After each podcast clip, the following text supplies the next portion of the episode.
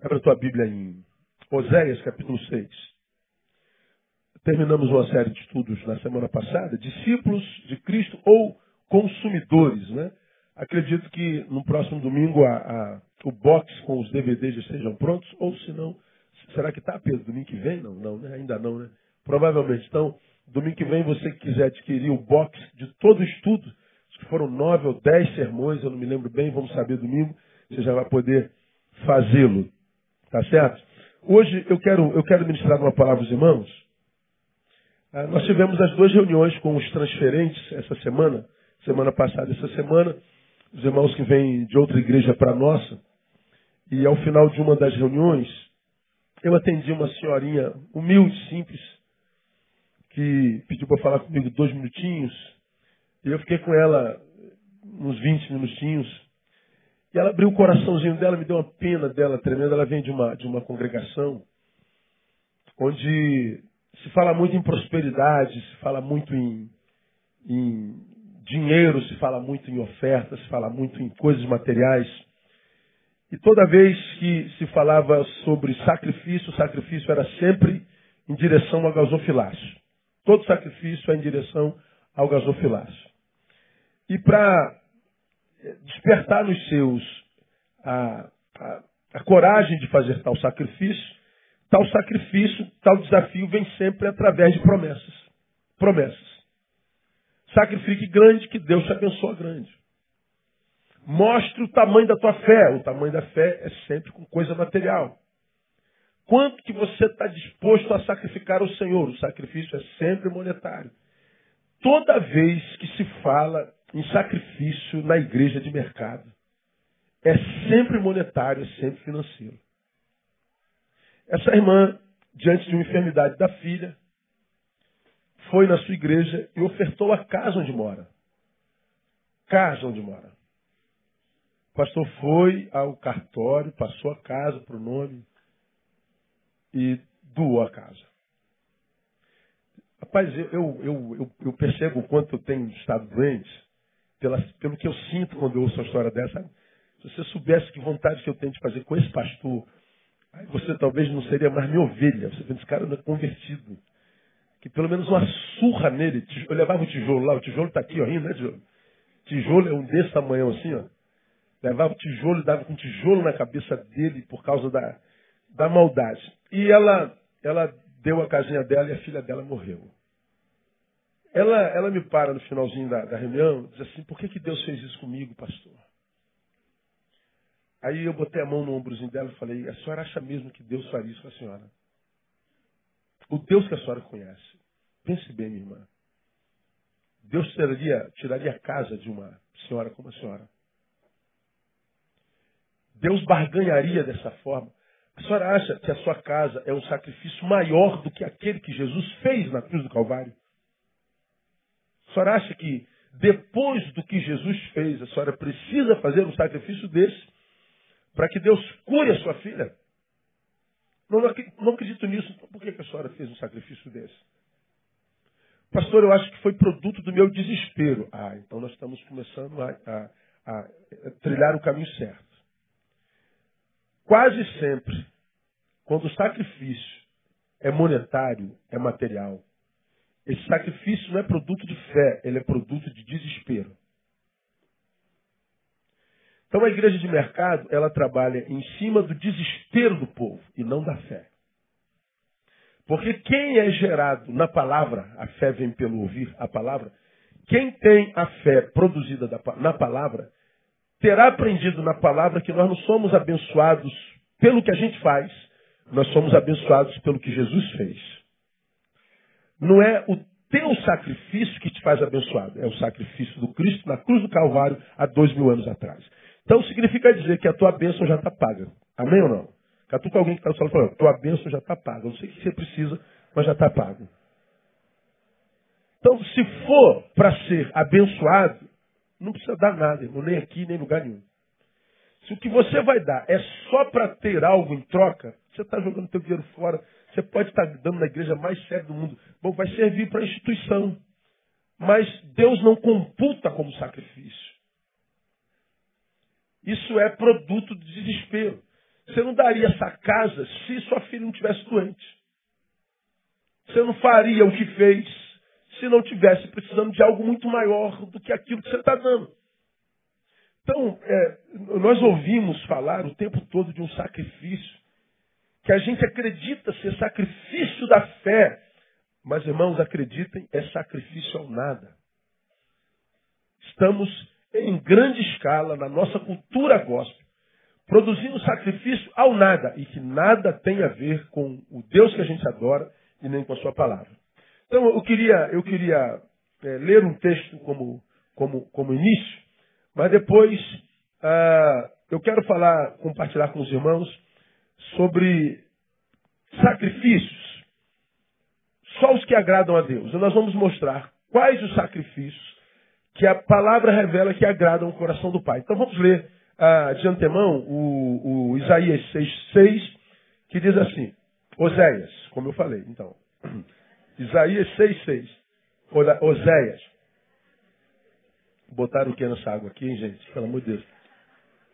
Oséias, foi algum negão que botou alguma coisa aqui hoje. Ah, Oséias 6,6 diz assim: Pois misericórdia quero e não sacrifícios.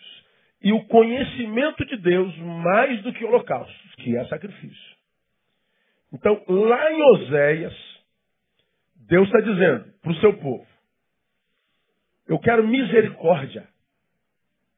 E quero isso mais do que sacrifício. Eu não quero mais sacrifício, eu quero misericórdia. Eu quero conhecimento de Deus, não holocaustos. Isso ainda lá no Velho Testamento, bem velho.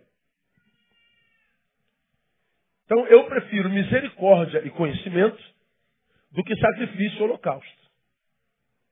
Então, não pense que eu quero sacrifício de um coração empedernido, duro, sem misericórdia. Não me interessa. Eu não quero holocausto, sacrifício de um ser ignorante, que não me conhece.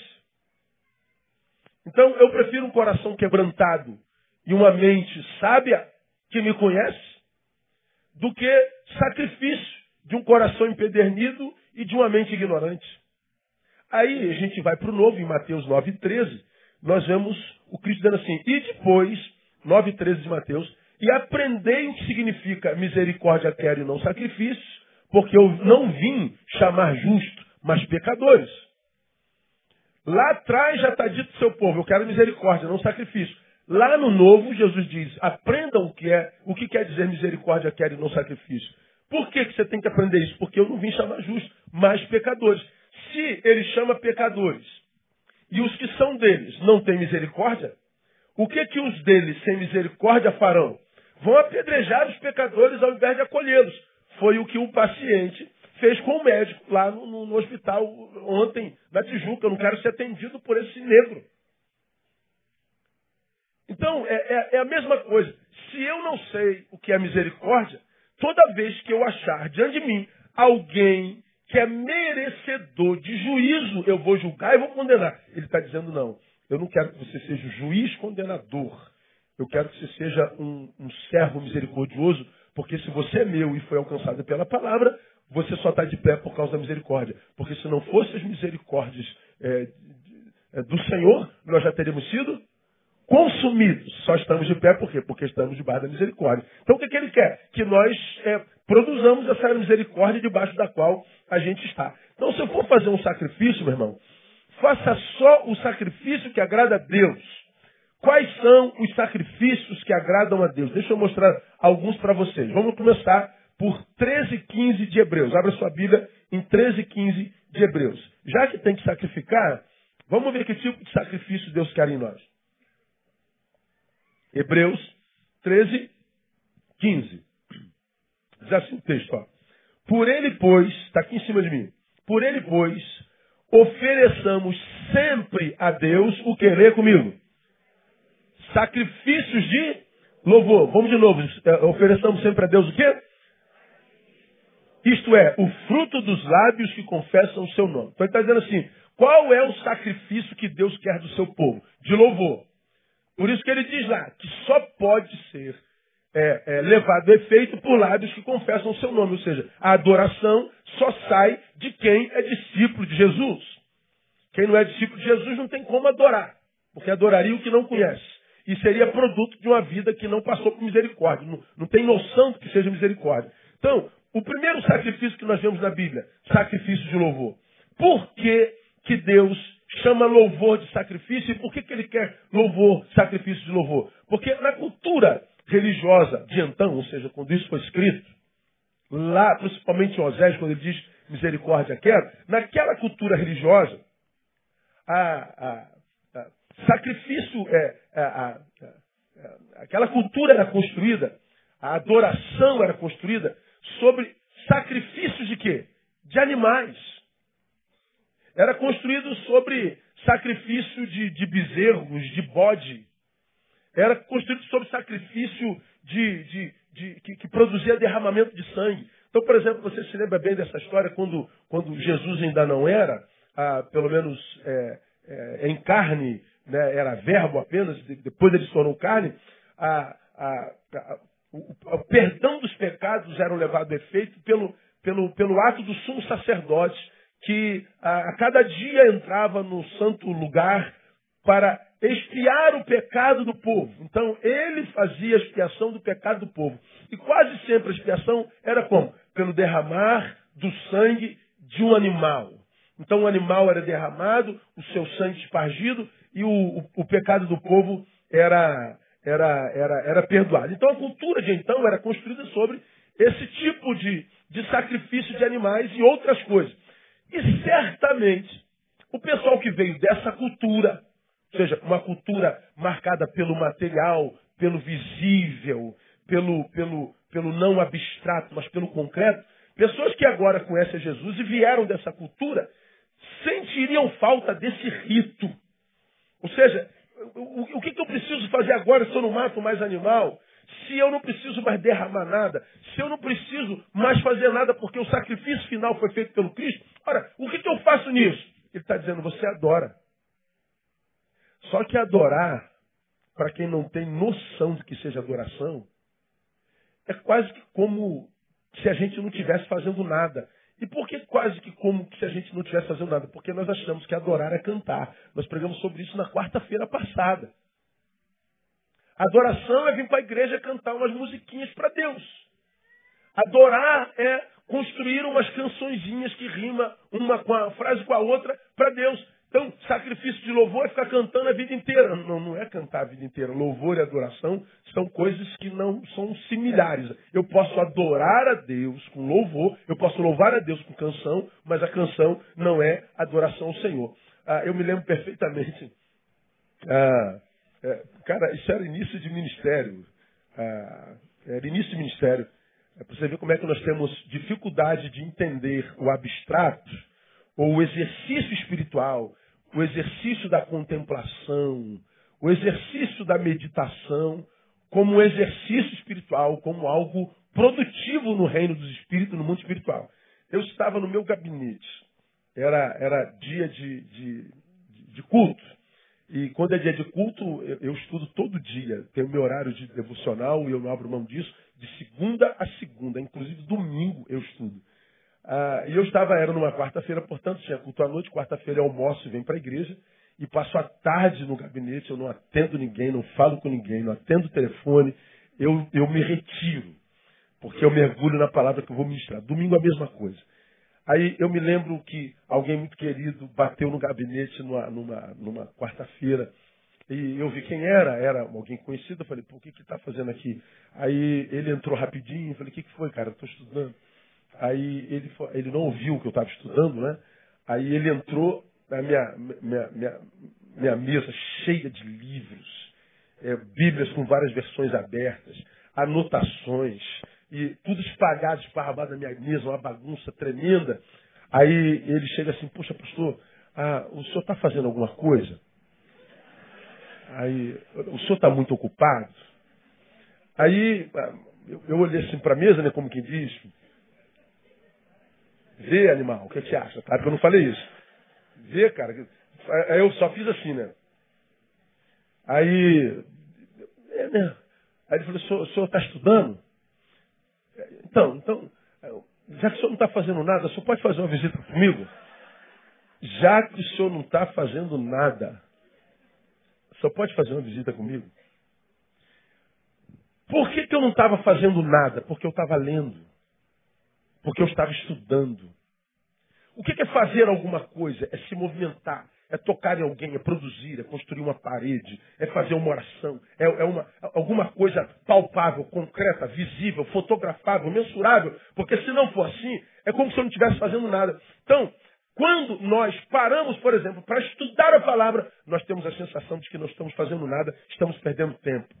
Nossa mente se dispersa em alguma coisa. Meu Deus, eu estou aqui lendo a Bíblia e, e, e aquela pia para consertar. Meu Deus do céu. Deus, é eu estou aqui estudando, estou aqui em oração e, e, tem um monte de roupa para lavar. E eu estou aqui. Não, não vou fazer isso não. Depois que eu lavar a roupa, eu venho então para orar. Só que quando acabo de lavar a roupa, tu está morta. Tu não aguenta mais orar. Por que, que nós não desfrutamos mais as questões contemplativas, que são as edificantes na nossa vida espiritual, porque para nós é não fazer nada. Por que, que a gente vê a Bíblia chamando louvor de sacrifício? Sacrifícios de louvor. Porque louvor é muito mais do que cantar uma, uma cançãozinha. Para quem vem da cultura da produção, da, da, da, do sacrifício de animal, da vela, da bebida, da, da novena, da, prática litúrgica, para tirar essa, essa coisa material da liturgia e absorver a contemplativa, isso, isso soa uma dificuldade enorme, porque, primeiro, nós temos muita dificuldade de estar hoje. Nós somos viciados no fazer. Nós somos muito viciados no produzir. Nós temos dificuldade, portanto, de meditar, porque quem para geralmente pensa e quem pensa sofre. A nossa mente se dispersa. Nós temos quase que coletivamente, quase que uma, uma, uma realidade total e, e, sem precedentes de, de transtorno de déficit de atenção. A gente não consegue fitar a atenção, a gente se dispersa. Ah, Jesus diz assim: qual o sacrifício que eu quero de, de vocês? Louvor. Porque louvor para Jesus não é só uma prática litúrgica. É, em Jesus, a, adoração e nós nos confundimos, se confundem. O que, que nós aprendemos na semana passada? O que, que é louvor na palavra? Louvor não é uma música que eu canto. Não vou me aprofundar nisso, porque eu falei isso na quarta-feira passada. Louvor é aquilo que eu desperto no meu próximo quando eu sirvo. Quando eu, em nome de Jesus, a misericórdia me alcançou. E eu vou lá com essa misericórdia alcança alguém. Por exemplo, o Romano, Romão ministrou louvor, falou que hoje eles serviram uma população invisível. A maioria de vocês não entendeu. Porque ele nos explicou que é população em situação de rua. Toda quarta-feira nós recebemos aqui no ICV um grande número de gente de rua que vem tomar café com a gente, que vem tomar banho, vem fazer barba, vem cortar cabelo, vem tratar do dente, joga ping-pong, joga totó, traz a criança, traz a mulher. Hoje temos na nossa igreja uma classe de discipulado de, de, de mendigos. Olha que coisa linda. Eles estão na sala de aula, estudando, com lápis na mão, caneta. Eles são invisíveis para a sociedade, mas para nós não. Eles são cuidados o ano inteiro culmina com o Natal deles lá no, no, no, na Cinelândia. Tem gente que pensa que só trabalha com eles lá na Cinelândia. Não. Então, a população invisível que o Romão falou, é essa população que a gente assiste. Pois bem, quando você assiste um sujeito desse de rua, você o abraça, você troca sua roupa, você gasta tempo com ele, ouve a sua história, senta à mesa, almoça com ele, toma café com ele, dá roupa nova, cuida da, do cabelo dele, socializa esse camarada. O que, que esse camarada sente quando ele é alvo desse amor? Ele, ele sente algo tão, tão gostoso. E isso que ele sente gostoso é o teu louvor ao Senhor. O que eu faço por alguém é o meu serviço. O que esse alguém sente com o meu serviço? Gratidão, redenção. Ele sente amor. Isso que ele sente é a minha adoração. Aonde Deus colhe a minha adoração? No que eu disperso no outro através da minha vida. Por isso que Atos 2, você se lembra disso, diz que a igreja vivia com singeleza de coração, partia o pão com singeleza de coração, não havia necessidade entre eles porque ninguém dizia que coisa alguma era sua, tal, tal, tal, tal, tal, tal, e diz que eles caíam na graça do povo e o Senhor acrescentava do povo aqueles que iam sendo salvos. Então está claro lá e é saliente na palavra. A igreja caía na graça do povo. Por que, que a igreja caía na graça do povo? Porque a igreja era como era, e porque era como era, servia ao povo. Quando Deus desce, ele não desce para visitar a igreja. Ele desce para visitar o povo.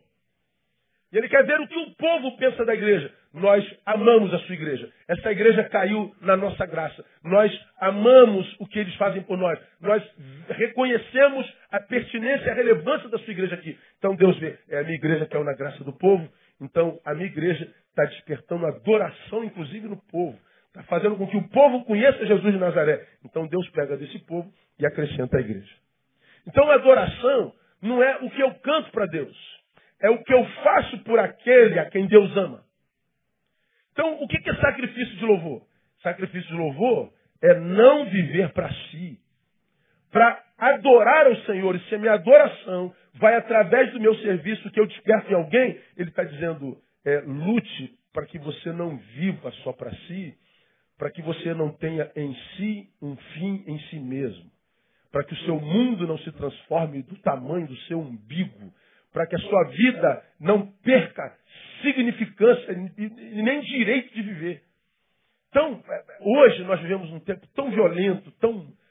Nós estamos tão incrédulos para com o outro, a gente não acredita mais no bem do outro, na solidariedade. Quando alguém vai te ajudar, eu tenho falado sobre isso, você fica com medo. O que, esse cara está querendo me ajudando? Está afim de quê? Tá, em troca de quê que está fazendo bem para mim? A gente não acredita nem na bondade mais. Então o que, que a gente faz? Nós somos quase que obrigados a viver solitários.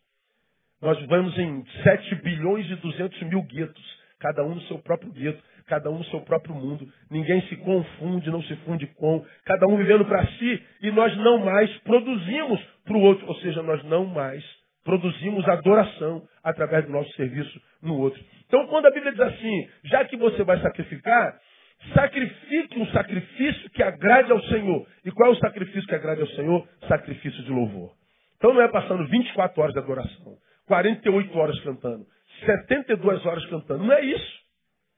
Isso qualquer cantor que, que adore Satanás faz também. Só botar boa música. Mas adoração é o nosso serviço, irmão. É o que a gente desperta naquele a quem Jesus ama. A liturgia que o agrada, portanto, é o meu testemunho. A adoração que, que, que o agrada é aquela adoração que brota de mim quando eu estou compartilhando a misericórdia com a qual eu fui alcançado. Quando eu faço pelo outro que ele fez para mim. Quando eu faço isso, eu posso orar conforme me ensina a palavra. O que, que a Bíblia diz lá? Perdoa as nossas dívidas. Assim? O que, que nós estamos orando? Faz comigo, Deus, o mesmo que eu faço com ele. Deus, que a tua atitude para comigo seja semelhante com a atitude que eu tenho para com os meus semelhantes. Aí talvez você entenda por que, que a tua vida está como está. E só você sabe como a tua vida está. Nós queremos que Deus nos abençoe, mas nós não somos bênção na vida de ninguém. Nós queremos que Deus nos perdoe, mas nós nos recusamos a perdoar quem nos traiu. Nós queremos que Deus nos ame, mas o que emana de nós é ódio. Nós queremos que Deus faça justiça contra a justiça que fizeram a nós, mas nós estamos vingando com a nossa própria mão. Não tem como, cara. Nós atrapalhamos a Deus de nos abençoar. Aí tu aparece no lugar e o cara fala assim, estão fazendo um trabalho para você. Aí tu acredita que a tua vida está amarrada porque fizeram a macumba para você, botaram o teu nome na boca do sapo, na esquina da encruzilhada, e você, para desfazer o trabalho, tem que dar aquele ofertão de novo. E quando, na verdade, quem está atrapalhando a tua vida é a tua própria postura. Porque, meu irmão, se você é nascido de Deus, a Bíblia diz, o maligno não te toca. Pastor, botaram meu nome na boca da coruja. Mataram a coruja toda, tá? Ore pela família da coruja, porque ela morreu à toa.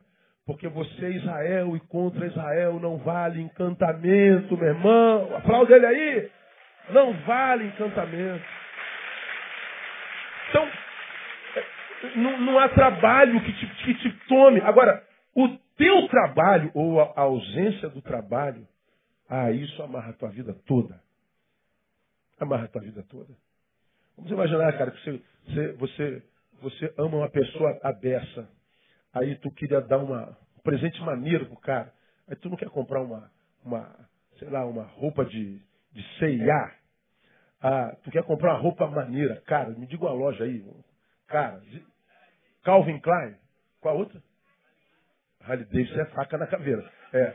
Tu quer dar uma, tu quer dar uma, tu, dá uma, tu quer dar uma roupa maneira, tu dá uma camisa da Harley Davidson, camisa da Harley Davidson é o seguinte, tu compra essa camisa aqui por 70 reais.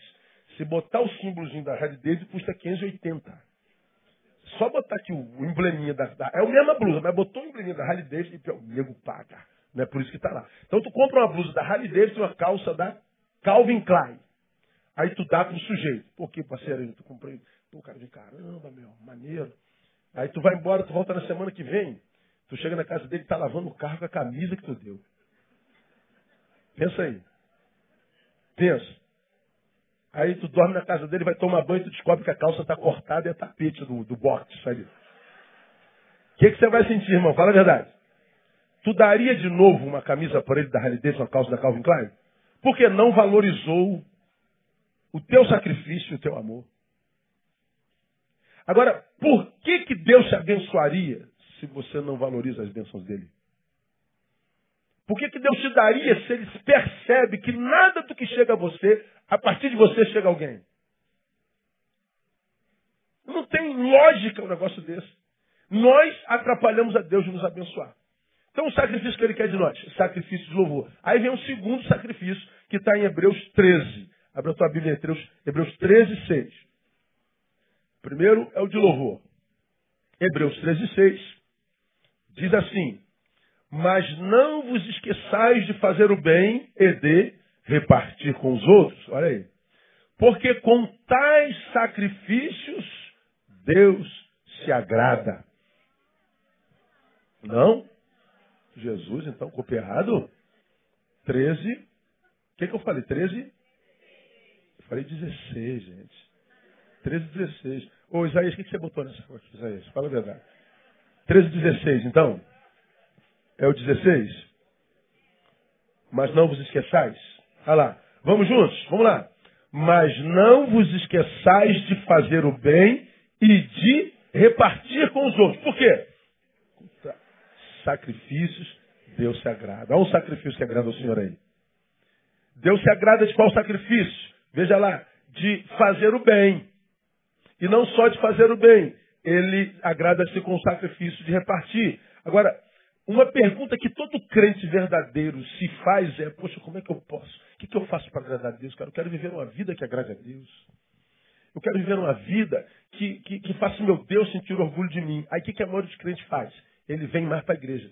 Então ele acha uma igreja onde tem culto segunda, terça, quarta, quinta, sexta, sábado, domingo, e culto às 8, às 10, 12, 14, 16, 18.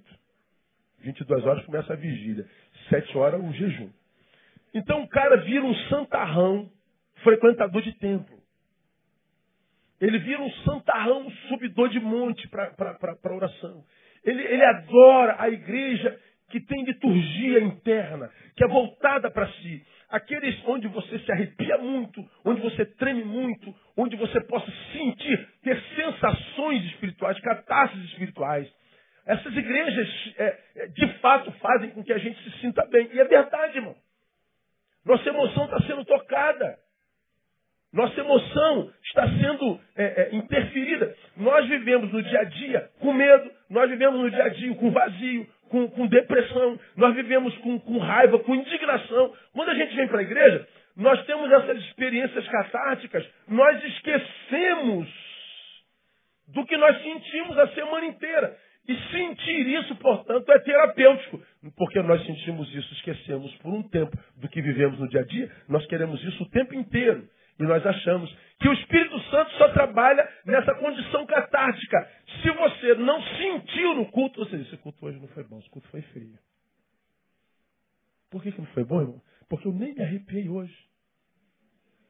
Hoje eu não chorei, não senti vontade de chorar hoje.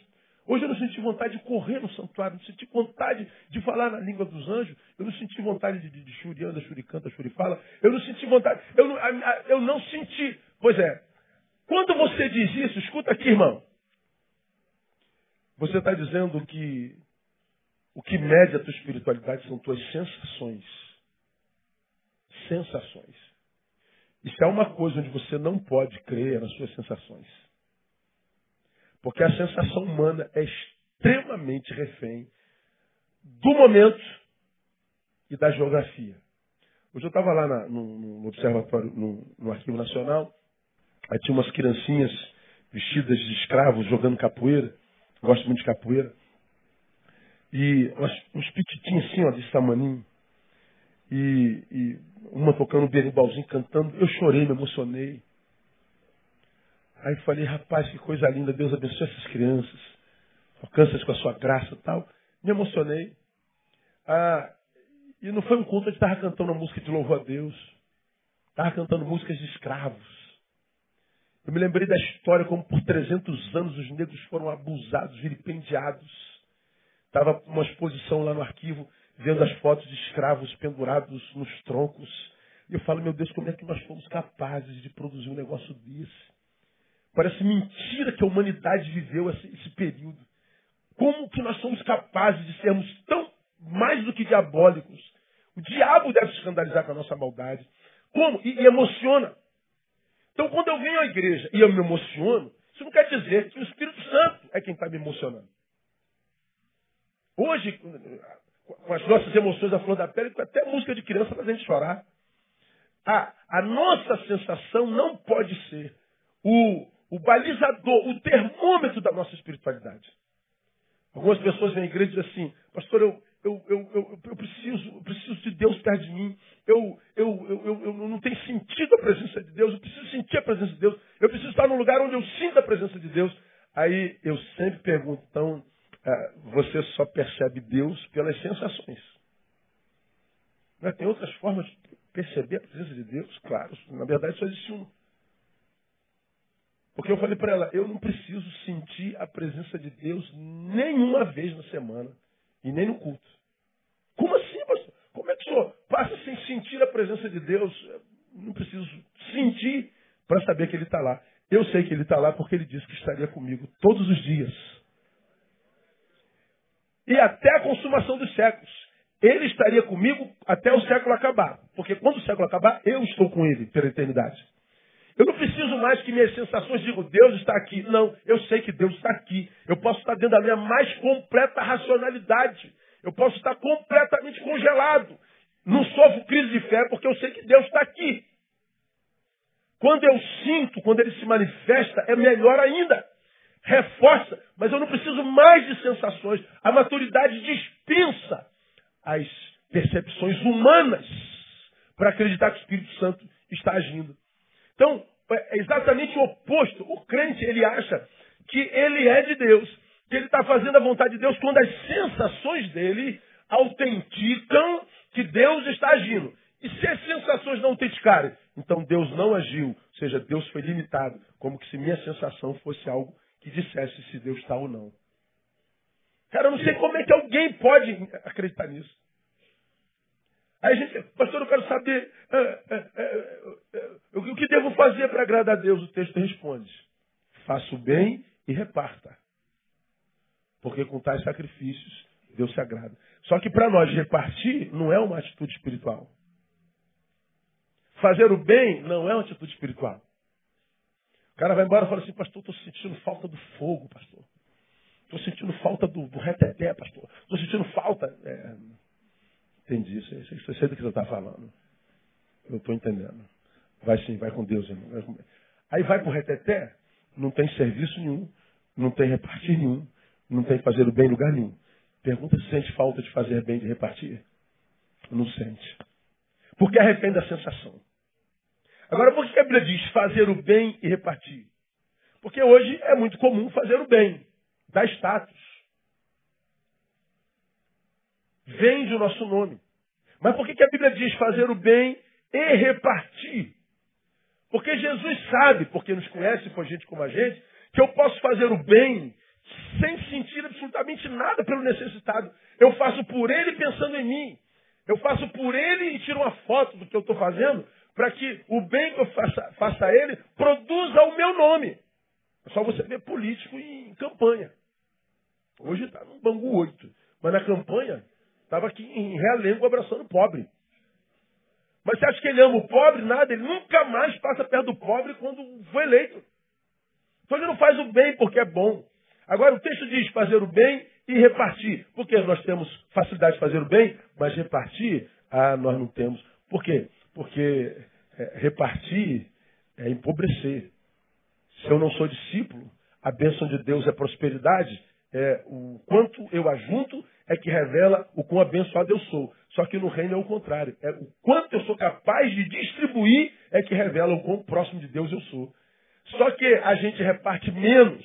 Por quê? Porque a gente perde conforto, a gente perde prioridades, a gente perde é, fruto do nosso trabalho, a gente perde o que todo mundo ama, o ajuntar. Bora, se eu tiver que repartir, é como se eu tivesse, então, abrindo mão de fazer a vontade de Deus. Eu prefiro arrepio, irmão. Eu prefiro tocar aquela música de fundo que me faz chorar. Porque quando eu estou chorando, arrepiado, pulando, eu estou convencido de que eu estou na presença de Deus. E às vezes você não está nada. Agora, quando eu reparto, quando eu faço bem, e quando isso é produto do amor que me habita, eu estou mostrando a Deus que eu faço bem por Ele e reparto, porque eu não sou apegado ao que tu me deste. Eu tenho do Senhor a bênção do desapego. Tivemos uma reunião agora com, com, com, com o administrador da igreja, o pastor Milão está é, planejando já para o ano que vem algumas atitudes e a gente precisa de espaço, não tem jeito. E temos aqui ao lado, são 14 propriedades, nós precisamos de mais. Aí uma casa aqui do lado está vendendo, tem duas do lado de CV vendendo. Eu falei, pô, Lindo volta, onde que a gente vai tirar dinheiro? É tanto trabalho. Aí eu, eu falei assim, rapaz, se a gente é, ficasse dois meses sem fazer nenhum trabalho social, não mandasse nem um centavo para missões, a gente comprava as três casas. Agora, como é que a gente vai parar de fazer trabalho social, esquecer as crianças, esquecer a comunidade, esquecer missões, fechar o ICV por dois meses para comprar prédio? Não tem como. Mas a gente vai perder os prédios, pastor? Vai. Ou a gente faz um esforço maior para não perder o prédio. Agora, deixar de abençoar gente necessitado, carente, para comprar tijolo, não faço isso jamais. Não tem como. Aí alguém fala assim, poxa, mas caramba, vamos perder a oportunidade, né? não dá para deixar o pessoal aí sem, sem, sem ajuda um mês, dois meses, não, não dá não. É porque não é você. Você é funcionário do Estado, recebeu todo mês durante a vida inteira. Está alguns meses sem receber, está vendo o perrengue que, que é. Vê as contas se juntando o tempo inteiro e o safado dos nossos governantes dizendo que é falta de dinheiro. Onde é que foi parar o dinheiro desse Estado, irmão? Onde é que foi parar o dinheiro do Brasil inteiro, porque não é só o Rio de Janeiro? Aí a gente vê como é difícil ficar um mês sem poder pagar a conta de luz, como mexe não só com a nossa despesa, nem com o nosso estômago, mas mexe com a nossa dignidade. É uma indignidade você trabalhar no mês inteiro, teu salário não chegar lá. Isso é uma iniquidade. Agora, tu imagina quem não tem emprego, quem não sabe se vai comer semana que vem, se vai ter presente no Natal, se vai ter. A igreja está ali e eles estão pensando: enquanto a igreja existir, nós estamos garantidos. Louvado seja Deus pela vida daquela igreja. Aí a gente vai caçar tudo que a gente faz por gente para comprar prédio. Não, a gente não faz, a gente fica sem o prédio. E no final acaba Deus dando prédio sem largar a gente de jeito nenhum, porque Deus é fiel. Porque Ele está vendo, pode aplaudir.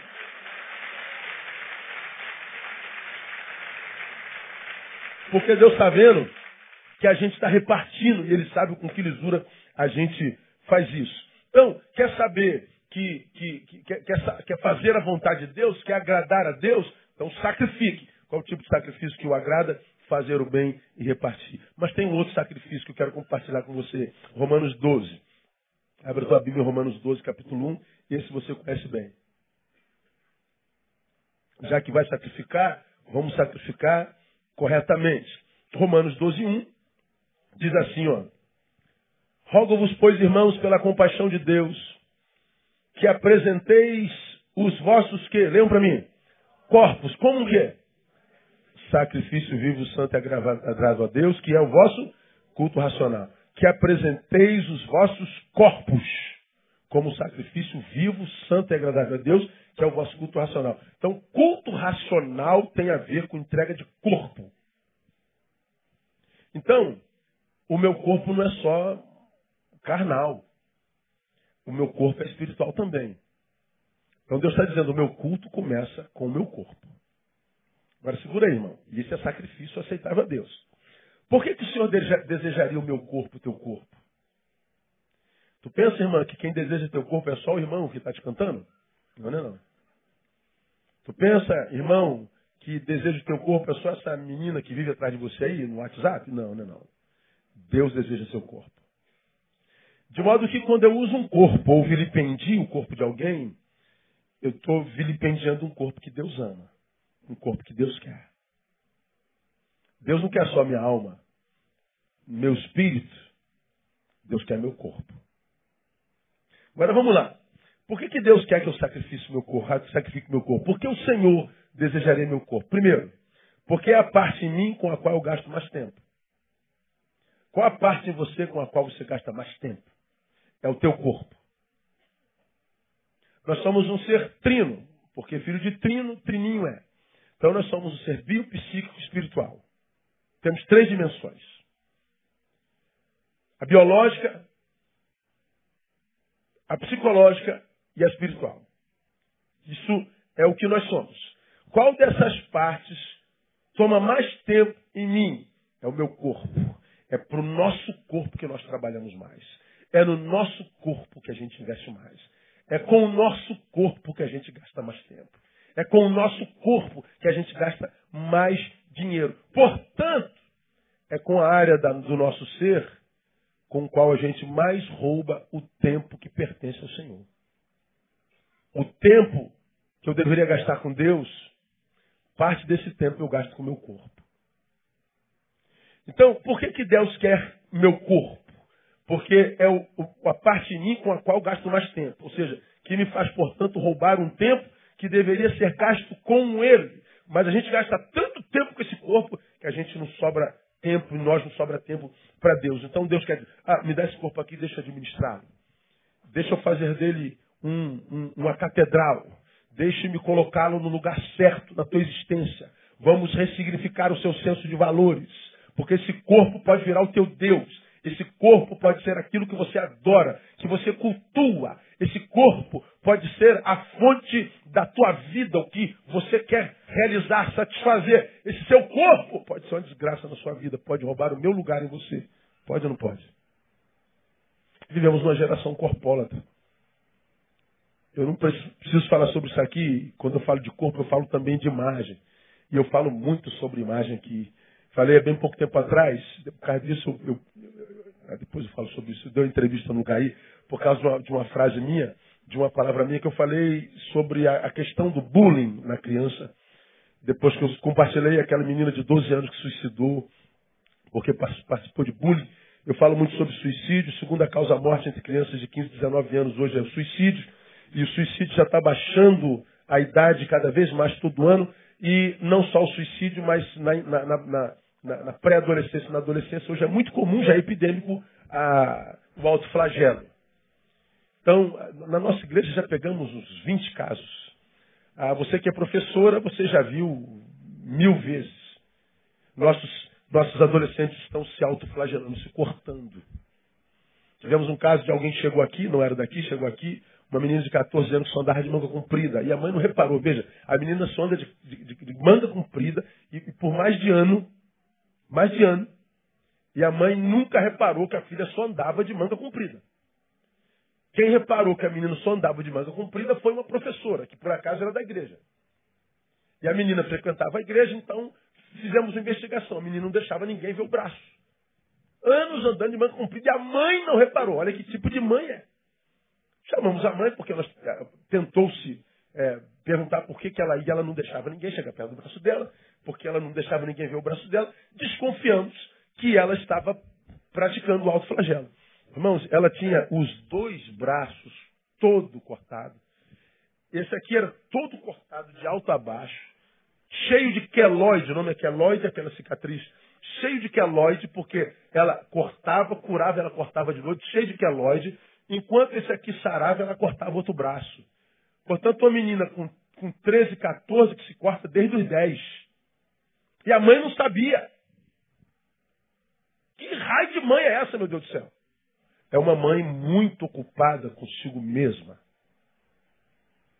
Uma mãe cuja iniquidade esfriou o amor. É uma menina órfã de mãe viva, de pai vivo. Então, é, as crianças, por que se corta, pastor? Porque vive uma angústia tão grande, uma dor tão grande, mas tão grande do peito, que para amenizar a dor do peito, produz uma outra dor. Porque quando ela produz uma outra dor, a mente dela vai se prender aqui, e quando se prende aqui, esquece da dor daqui. É epidêmico. Joga no, joga no Google, veja, alto flagelo em adolescentes e pré-adolescentes. para você se assustar. É, é repetitivo, é evidente. Por quê? Por causa da angústia de, de alma, por causa do vazio no peito, e quase sempre vazio é por causa de quê? Por causa da inadequação, dificuldade de se, se adequar, não tem, portanto, o senso de pertença, pertença, não se desenvolve sociologicamente, então vive solidão, angústia profunda e só. E aí, aonde que essa pessoa investe? Na imagem. O que que essa geração tem de mais precioso? A imagem. A imagem. Quando essa imagem, então, é tocada, abalada, por exemplo, ela tem um apelido, taxam ela de gordinha, de baleia, de balofa, ou de orelha de abano, ou de, de magrela, ou de linguiça, vai vareta, vai bolota. Essa criança está sendo afetada em tudo que ela tem, que é a imagem. Gente, o que está acontecendo com essa criançada hoje aí que está um. Glória a Deus. Acabou lá o culto lá em cima, é isso? É. Invação infantil, isso é uma benção, são, são anjos. Né? Então, a, a, a, tudo que tem é a imagem. E essa imagem tem a catedral chamada Facebook. Aqui está toda cortada, mas aqui está se sentindo feliz. As pessoas estão curtindo. No Facebook está todo mundo viajando. Papai e mamãe se beija, viaja com ela. Papai e mamãe tira foto com ela. Tirou foto naquela praia no ano retrasado. Desde aquela foto, nunca mais viu pai e mãe, mas aquela foto está lá. Então, quando a imagem é tocada, o que, que acontece? Essa pessoa desaba. Qual o investimento dessa pessoa? Só na imagem. Isso não acontece só com criança. Acontece com você também. Por que, que Facebook faz sucesso? Porque é a nossa melhor parte. E a gente não quer só vender a nossa melhor parte. Nós, depois que vendemos a nossa melhor parte, voltamos lá para ver se alguém curtiu. Para ver se alguém mandou uma palavra de admiração. Porque é o único lugar no qual se tem admiração mesmo. Porque quem é admirado na vida real não tem a menor necessidade de exibir o tempo inteiro o que faz, onde está, com quem está. Porque, na verdade, quanto menos souberem da nossa vida, melhor. Só que o vício é tão grande que você não consegue dar um pum sem dizer pumzei. Como o vício é coletivo, ele passa pela normatividade. Ele virou normal. Eu estava eu tava em Brasília, na, na, Assembleia de Deus do Gama Oeste. Aí foi uma pessoa lá de longe para me conhecer. Falou assim: Poxa, pastor, eu vim aqui porque eu queria conhecer o senhor. A gente não sabe de nada da sua vida. A gente tenta descobrir o que, que o senhor faz, o que, que o senhor gosta, onde o senhor anda. A gente, quando vai no seu Face, só tem agenda, né, que não é meu.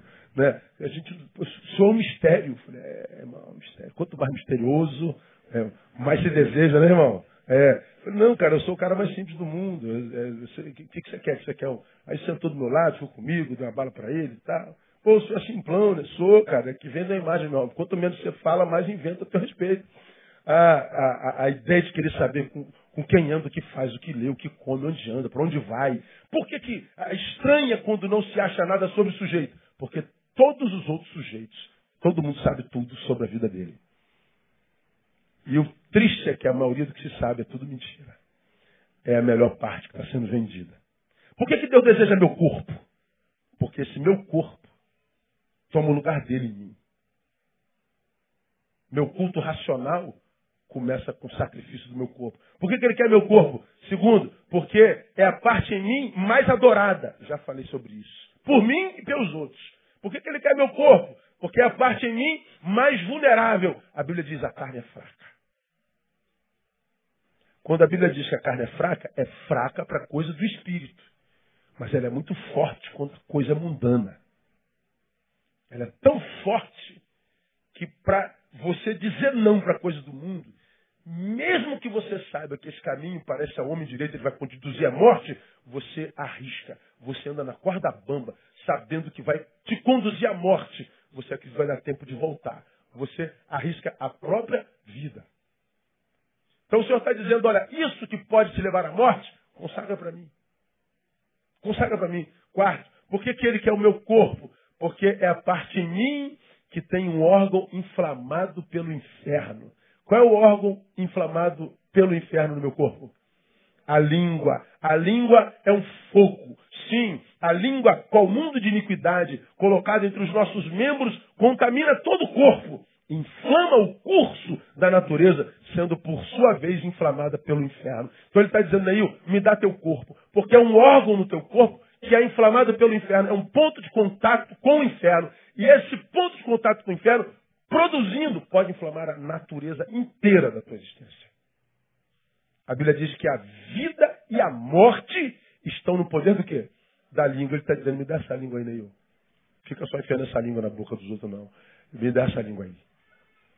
Vamos transformar essa língua, essa boca numa fonte de vida. Essa língua que parece que é independente no teu corpo. Com ela, adoramos a Deus e amaldiçoamos os nossos irmãos.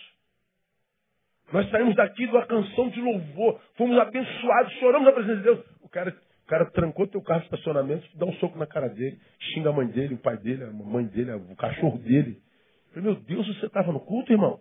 Tava, mas é porque a língua é inflamada pelo inferno. E quando a gente fala de língua inflamada pelo inferno, tu lembra de um, de dois, não lembra? Você não lembra? Pois é. Então entregue isso para mim. E por último, por que, que eu preciso consagrar meu corpo ao Senhor? Por que, que Deus quer meu corpo? Porque é a parte finita em mim, que a despeito de ser é, finita, ela é insaciável esse bendito corpo pode ser um maldito corpo. Por mais que você dê a ele, ele sempre quererá mais. Você está vendo aí o Moro botando os canalhadas tudo no, na cadeia. Um tem 10 bilhões, o outro tem 100 milhões, o outro tem 500 milhões. Aí te pergunta, quantas vidas o cara tem que ter para gastar 500 milhões de reais? Pergunta. Cara, quantas vidas você pretende viver? Não é uma só. Uma vida só não vai dar para você gastar isso tudo. Então para que você quer isso tudo, meu?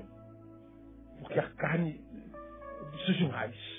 Mais, mais, mais. Para que você quer isso tudo? Não, não, tem justificativa. Eu só quero mais. Não é só dinheiro, a gente quer fama, a gente quer é, é, é, glória, a gente quer reconhecimento, a gente quer mulher, a gente quer homem, a gente quer. É, a gente quer tudo. E para que você quer tudo? Você está tá no carro, tá com. Correndo para só. Vai aonde, irmão? Não vou a lugar nenhum, estou voltando para casa. Está atrasado? Não, não, mas está correndo como se tivesse. A gente está sempre com pressa. E às vezes não está indo para lugar nenhum. Meu Deus, o que, que é isso? É o corpo, a gente está querendo ganhar tempo.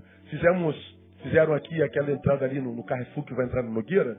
Antigamente aquilo era tudo, tudo engarrafado, só tinha duas pistas. Aí fizeram aquela entrada de carro ali, não fizeram? Sabe da qual eu estou falando? Aí melhorou o fluxo. Mas não adianta. São dois, duas pistas mais, mas a gente faz a terceira pista e tem os miserantes que ainda faz a quarta. Porque ele não quer ficar na fila lá atrás, ele quer passar na frente, ele quer ganhar tempo. Por quê? Está com pressa de quê, irmão? Não, só quero me dar bem. É o corpo que, que não se satisfaz.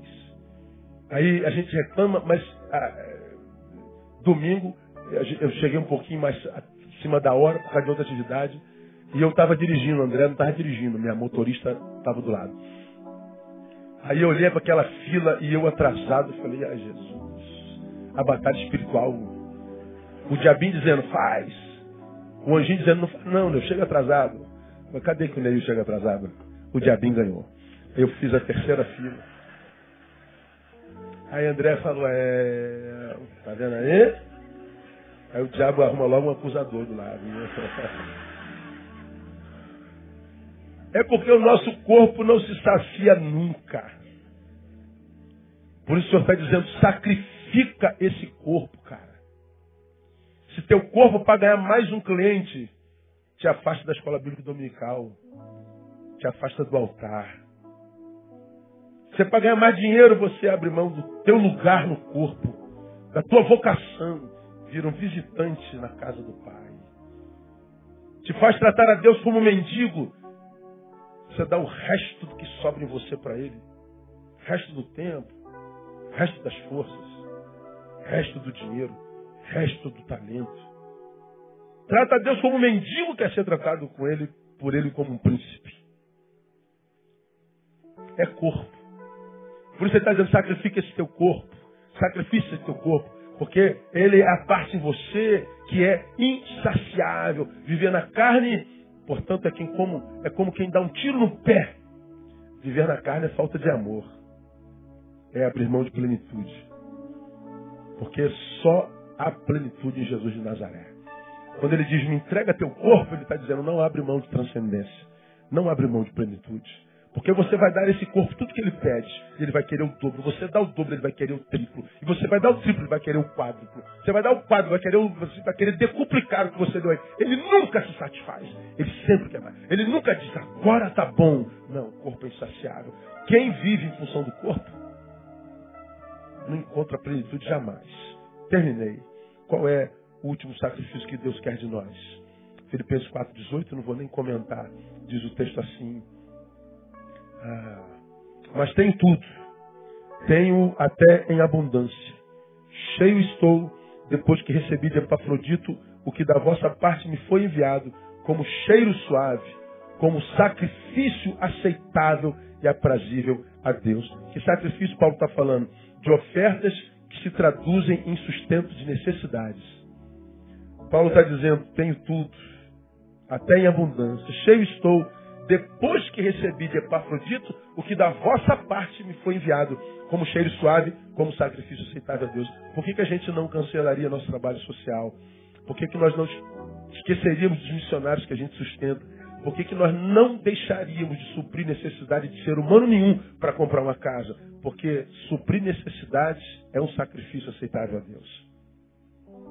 Então, se você vai sacrificar, minha igreja, sacrifica um sacrifício que agrade ao Senhor e não um sacrifício ao nada.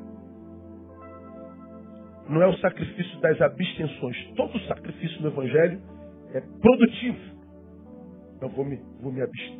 Vou ficar, vou ficar, fazer um jejum de 30 dias de, de sexo com a minha mulher. Faz isso não, isso é antibíblico. É, é só um tempinho para oração, depois se junta rápido para que Satanás não vos tente. Está escrito lá. Não vou fazer é, jejum de 30 dias sem comer pão. Ok, mas compra o pão todo dia e dá para alguém que está com fome, senão não adianta nada. Porque Deus não ganha nada com esse teu jejumzinho aí. Então tem que ter, um, tem que ter um, uma razão, tem que ser lógico. Então, sacrifício fazer é, 30 dias, nosso amigo fez 30 dias sem falar mal de ninguém. Aí eu falei, rapaz, e quando acabar os 30 dias? Aí eu arrebento a boca do balão. Fizeram a campanha 30 dias sem falar mal de ninguém. Falei, que legal, cara. Eu, meu Deus, eu preciso me converter. Acho que eu não sou crente não, cara. Porque eu não consigo ver o evangelho sem que ele se confunda totalmente com o meu dia a dia. Sem liturgia, sem sacrifícios, horários, campanha. Porque a Bíblia diz, quer comamos, quer bebamos. Concluí, façamos tudo para a glória do nome Então, quando eu acordo, estou escovando o dente, para mim é espiritual. Quando eu estou sentado à mesa tomando café é espiritual. Quando eu pego meu carro ou minha moto para ir para o gabinete estudar espiritual. Quando eu estou no trânsito espiritual. Quando eu estou no enterro espiritual. Quando eu sento para almoçar e tomo suco é espiritual. Quando eu estou negociando uma propriedade espiritual. Quando eu estou é, malhando é espiritual. Para mim, evangelho é dia a dia, não é litúrgico. Então, quando digo 30 dias sem isso, se eu só deixo de fazer isso por causa da campanha na igreja, eu preciso de uma campanha, se eu não faço só porque minha religião não permite, eu não estou convertido, cara. Eu não faço porque é campanha, eu não deixo de fazer porque foi proposto na comunidade. Eu não faço ou faço porque os olhos do Senhor estão em todo lugar. E a gente quer viver para a glória do seu nome, né, amado? Não precisa ninguém dizer. Tudo é lícito, nem tudo convém. Então ninguém precisa dizer que não convém. Tudo é lícito, mas não me deixaria dominar por coisa alguma. Então ninguém precisa dizer. O, o evangelho é internalizado. Nós e a nossa religião nos confundimos. Então adoração é, é, é o dia a dia. É todo dia, é o dia todo, o tempo todo. Então, minha igreja amada, sacrifiquem ao Senhor. Mas sacrifício que o agrade. Não precisa fazer um sacrifício que é culto ao nada o que é produto de perversão disfarçada de evangelho. Foi quando que a moça quis dar uma casa aqui? Foi domingo passado? Domingo passado, uma irmã, ah, o pastor queria dar minha casa. Eu percebi que ela não estava bem. Não, não, não, não, não, não, não, não, não recebemos casa de ninguém aqui. No domingo ela voltou, a senhora mora nessa casa? Nunca recebereis uma casa. Nunca. Não existe a hipótese. Mas eu quero doar para Deus, então doe para Deus em outro lugar. Se na casa onde a senhora mora, não quero isso não. Não sei que a família vem junto, seu marido vem junto, diga se é, é, é consentido ah, e tudo bem. A senhora tem outra casa aí, nós pergunta, a senhora tem outra casa para morar? Não, Deus providenciaria. Não, não, não, não, não. Então vem em outro lugar e Deus de lá providencia. E quando ele providenciar outra primeiro, depois a senhora dá essa, então, que eu não quero não. O sacrifício que agrada a Deus é essa aqui. É o sacrifício, irmão, que, que, que se justifique, é culto racional. É, é, é, é, é como ensina o Evangelho. De louvor, que é o que a gente desperta no outro pela influência da nossa vida. Do, do, do repartir e fazer o bem. É o sacrifício de si mesmo, do meu corpo, e é o sacrifício de ofertas que traduzem em sustento de necessidade. Faça isso. Você estará fazendo a vontade de Deus e Ele vai recompensar você. Que Ele nos abençoe com a sua palavra. Vamos aplaudi-lo? Vamos ficar em pé, vamos embora.